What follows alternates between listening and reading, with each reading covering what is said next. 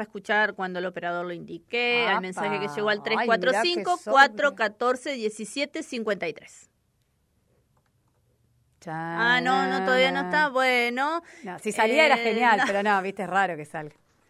Es raro. Hola Radio Ciudadana, hola Tarea Fina, hola Lucre, hola Laura, muy bueno el programa, muy buena la entrevista al periodista colombiano y una reflexión, ¿no? Eh, con cada derecho que se obtiene para todos, siempre hay alguien que muere por nosotros, ¿no? En esta represión en Colombia, como en tantas otras, siempre hay un, una persona o varias que mueren por nosotros para poder conseguir eh, lo que otros también luego disfrutan, ¿no?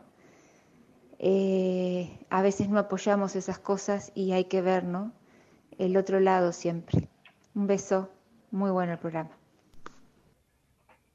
Bueno, muchas gracias eh, a ella y a todos y todas los que se comunican con nosotros. Eh, ¿Algo más, Lucre? Sí, no, un mensaje que es justamente para la doctora que Ah, viene ya su médico, llegan. porque cuando anunciaste vos que venía, hoy eh, ponen un, e- un e- emojín así en el WhatsApp, hoy viene de la doctora y festejando, así que lo claro, están esperando justamente sus fans. Bueno, entonces vamos a darle los muy buenos días a la doctora Gabriela Elisa Pérez, como cada martes. Ay, se me fue el Meet.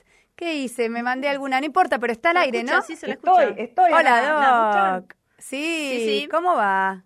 Buenos días, ahora no te veo entonces, pero estoy acá del otro lado del Meet. Bueno, te escucho perfecto, eso sí, ahora trato de reconectarme, no sé que me mandé alguna macanita por acá Bueno, tocando la pero al menos salimos al aire, que es lo importante. Sí, pero me gusta Ay, verte qué porque seria es más estoy, divertido. ¿cómo arranqué? Más Mm. divertido. Sí, muy seria, muy seria. No, no, digo que alguna vez me digan quiénes son los que mandan los mensajes, las personas, me refiero en general. Les Bueno, personas. que lo, que lo, que lo firmen entonces. dice, no, Quiere no. conocer el nombre de sus fans. Claro, que firme. Bueno, No, y le- bueno, bueno, hoy le voy a mensaje. mandar, para, antes de empezar le voy a Sí. mandar un, un saludo a, a Cacho y Nicolás Orokin, que fui a la librería el otro día a comprar Ajá. unos libros que algunos tienen que ver con ambiente y le dije, ay, la doctora Gaby Pérez de los martes. Ah, te Así que le dije, "Les voy a escuchan. mandar Eso, así que nos escucha, más, escucha Ciudadana siempre, eso lo sé.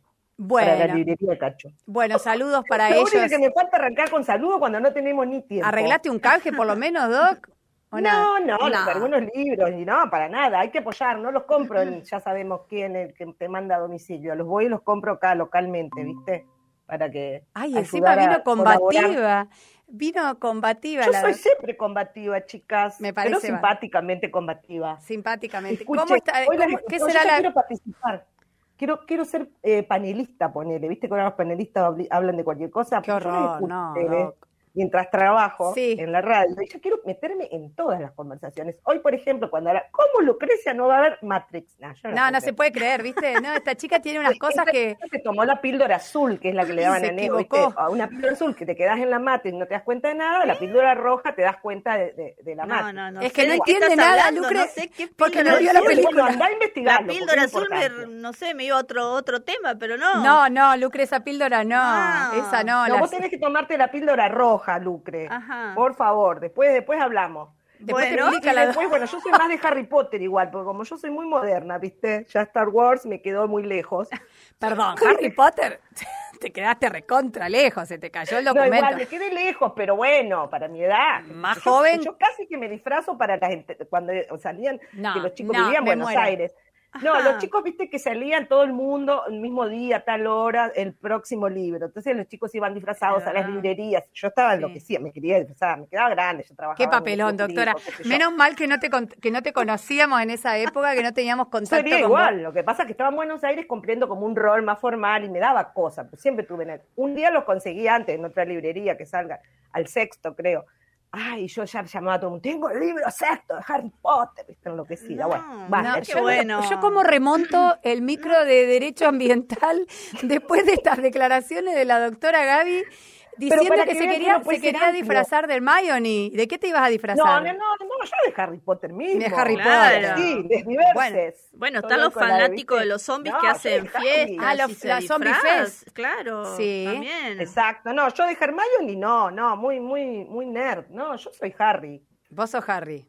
El protagonista, El obvio. El prota- ella quiere ser ella, la estrella. Sí, Obviamente. tal cual. No, A mí me gusta Hermione porque, bueno, era también ahí una, una mujer... típica Hermione, Sí, sí, sí, yo soy la típica. Es la que se sabe todo, ¿viste? No, no, tampoco eso, pero más- muy más olfa. torpe. Sí, sí, yo muy nerd, muy olfa, sí, es verdad, lo reconozco, siempre lo fui. chicas? Bueno, tampoco leíste Harry Potter. No, no vi ni vi, la, no me engancho, tengo un problema con los hobbies. Eso que sabemos. no tengo hobbies. Pero, ay, pobrecito. Hobbies No y tengo, no es tengo otra. ese problema, lo tendré que tratar con el psicólogo. No tengo hobby. ¿Qué declaraciones, eh?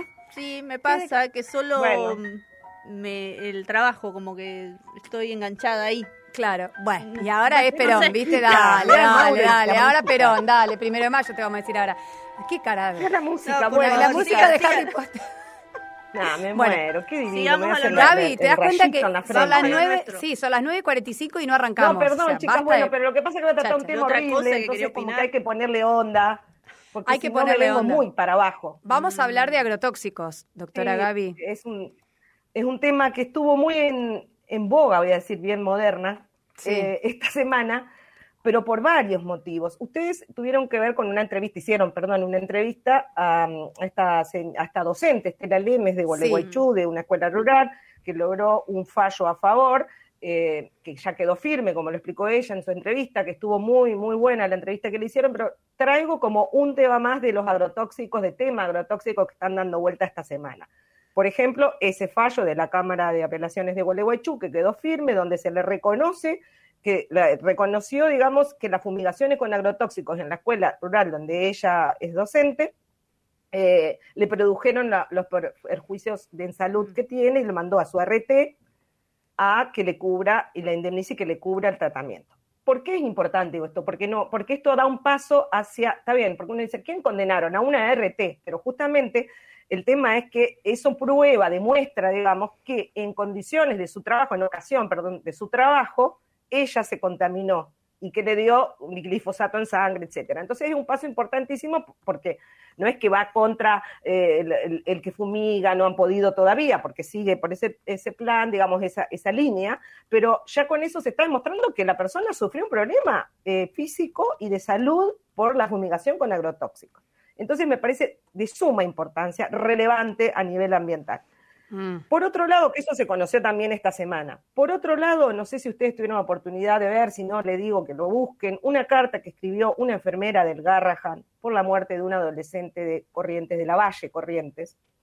Está en muchos lados la, la publicaron, en la agencia Tierra Viva, en, Diario AR, en, bueno, y en, en muchos... eh, eh, Pero si la, la googleamos, la encontramos.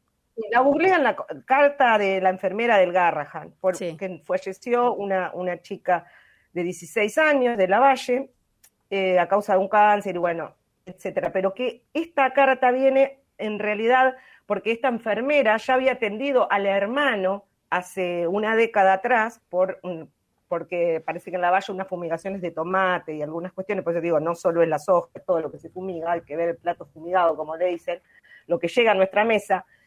Entonces hay un tema que en la Valle eh, Corrientes que parece que hay un montón de casos de niños con enfermedades que llegan al Garrahan y entonces esta enfermera del Garrahan se puso al hombro como la lucha de, y el de demostrar lo que hacen los agrotóxicos en la salud de los niños expuestos a esto y viene en esa lucha hace más de una década. Entonces esa carta es muy, muy relevante que, que la vean todos porque en realidad te muestra toda la lucha que viene haciendo y, y cómo se le niega, cómo el interés superior del niño es una frase hecha que en realidad no se cumple en un montón de cuestiones y de situaciones. Entonces, por un lado tenemos probar que los agrotóxicos en una escuela rural, entre la lemas, la enferman, por otro lado, la carta de la enfermedad del Garrahan, que hace una década viene luchando por esto, Después tenemos otra noticia que la escuché hoy en la mañana temprano, antes del programa de ustedes, en, en- no me sale la palabra, En el informativo. en el informativo, que justamente dije, ah, qué bien, la tomo el informativo, que es que la OPDS, que es el Organismo Provincial de Provincia de Buenos Aires para el Desarrollo Sostenible, que es como si fuese la Secretaría de Ambiente de Entre Ríos, de, de Provincia de Buenos Aires, que impuso la pena más grande de la historia argentina a unas multinacionales eh, agroquímicas. Acá hay 26 empresas multinacionales agroquímicas por 783 millones de pesos. ¿Por qué? Por la cuestión de el, el no tratamiento y la gestión de los eh, envases vacíos de fitosanitarios, le llaman ellos, Sí. que es lo mismo que agrotóxicos y agroquímicos. Entonces, que en realidad recuperaron, porque hay una ley de presupuestos mínimos de protección ambiental para la gestión de los envases vacíos de fitosanitarios, que no están cumpliendo las empresas, que tienen que ser responsables en el cumplimiento a raíz de esa ley desde el 2016 que está vigente, que es de presupuestos mínimos para todo el país, y instruye, da una serie de requisitos cómo deben tratarse y disponerse los envases. Entonces, no se están disponiendo y en Provincia de Buenos Aires hay una multa millonaria para empresas internacionales que no cumplen con la con como deben cumplirse, ¿no? Con, los requisitos para la disposición final y el tratamiento. ¿Qué te demuestra esto también? Que si hasta los envases de agrotóxicos no se pueden poner en cualquier lugar, entonces todo Imagínate el contenido. Claro. ¿eh? Imagínate el contenido del envase. Y bueno, imagínate el contenido porque eh, digamos que cada tema que estoy tocando acá sería para un, micro entero, Aparte, pero quise, quise, digamos, hacer como un, así un picadito de lo que pasó esta semana para después mostrar qué papel está jugando a nivel internacional el Estado el argentino eh, con este tema de, en realidad, de la agroecología, o si sostiene o no sostiene. Mostraba un poco todo esto que, nos está mostrando la, gravedad del nivel de, los agrotóxicos del, país y de Entre Ríos particularmente, que es tremendo eh, eh, el tema que tenemos acá, para que después se, dio a conocer, en realidad fue desde febrero del 2000, de ahora de 2021, pero la semana pasada se conoció en realidad eh, la posición de Argentina frente a eh, Comité de Seguridad Alimentaria que están haciendo, elaborando directrices a de, la ONU, estoy hablando, ¿no? a, digamos, con vistas a la próxima cumbre eh, sobre sistemas alimentarios que se va a realizar en octubre del 2021, ¿no? Entonces, en esta cumbre se habían preparando documentos, se están planteando directrices, y entonces, como se conoció hace una semana la posición de Argentina, que es totalmente ligada a, los países agroexportadores, Estados Unidos, Rusia, Brasil y Argentina, de la mano total hacia, hacia, hacia esto de, mm, corporativamente defender la, agroexportación, o sea, son países agroexportadores, entonces es como, hace unos días también em, ha salido, digamos, hay una iniciativa, perdón, me trae ahí, una iniciativa que busca que el gobierno acuda a las negociaciones previas a esta cumbre que se va a realizar en octubre con una postura diferente a la que tomó el año pasado y que se terminaron en, las directrices de, de febrero de 2021. Entonces, diversas organizaciones campesinas, pueblos originarios, eh, organizaciones socioambientales, consumidores, cátedras universitarias, colectivos de todo el país, personalidades ciudadanos, convocados, etcétera, están impulsando una carta al gobierno argentino en que le exigen que no se oponga a la agroecología en las negociaciones del Comité de Seguridad Alimentaria, este que estoy diciendo, frente a la cumbre eh, que se va a realizar en octubre. Pero o sea, a ver, Gaby, para ver si, si te entiendo bien lo que nos estás explicando el Estado argentino está preparando documentos que mostrarían una postura contraria a la agroecología. Sí, en realidad no está preparando, ya las tuvo. ¿Cómo es? Eh, ah, bueno, ya, las tuvo. La, ya tuvo, porque en realidad, si, si entran, porque yo siempre quiero dar, instalo los temas y que después el que le interese buscar más tenga acceso a buscarlos. El que le interesa, porque está inclusive el documento argentino con las recomendaciones que hace en una nota de abril, ahora fines de abril, en la agencia Tierra Viva, está, si entran por eh, Google lo buscan, es una agencia de noticias medioambientales bastante nueva de Argentina. Hay una nota de Nahuel donde te explica todo y en realidad hasta ahí está toda, inclusive que se puede descargar todas las notas que, hizo Argentina en referencia a eso. Entonces, eh, ya, ya, en realidad ya Argentina tomó posición y ya habló, no es que está preparando. Lo que pasa es que como ahí sigue habiendo documentos preparatorios hacia la cumbre del, de octubre es que estas organizaciones piden que cambie y que vaya a la cumbre de octubre argentina con otra posición y no a la posición, eh, digamos, como que no apoyando la agroecología, que es lo que muchos estaban sosteniendo, y organizaciones campesinas de otra índole que también participan en esta elaboración de documentos y participan en la cumbre. Se está pensando que va a haber una contracumbre, porque en realidad ya de todos estos movimientos campesinos mundiales, porque por, lo que se va, el cariz que va tomando en realidad las directrices para esta cumbre. Por ejemplo, te digo algo para que puedan entender esto que, que estoy diciendo.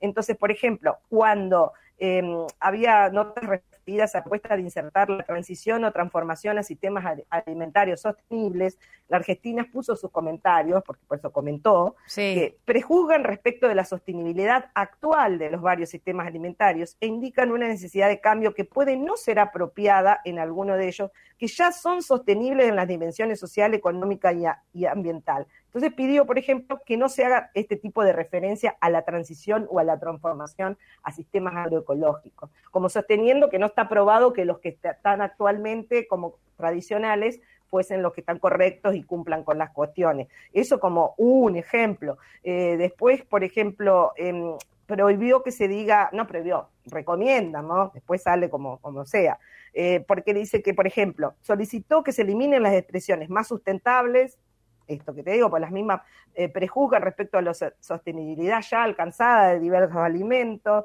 Eh, hay un montón de cosas que... que bueno, ya tenemos que ir cerrando, Gaby. Ay, sí, perdón, se me fue la hora. Se te fue la hora, no, pero está bien, pero está bueno, está planteado el tema, digamos, más allá del detalle, como decís vos. No es para entrar en tanto detalle, es para saber que Argentina está tomando una postura internacional que tampoco va de la mano de la eh, creación de la Dirección de Agroecología a nivel nacional, que sí la creó este gobierno. Claro, hay una contradicción ahí muy explícita.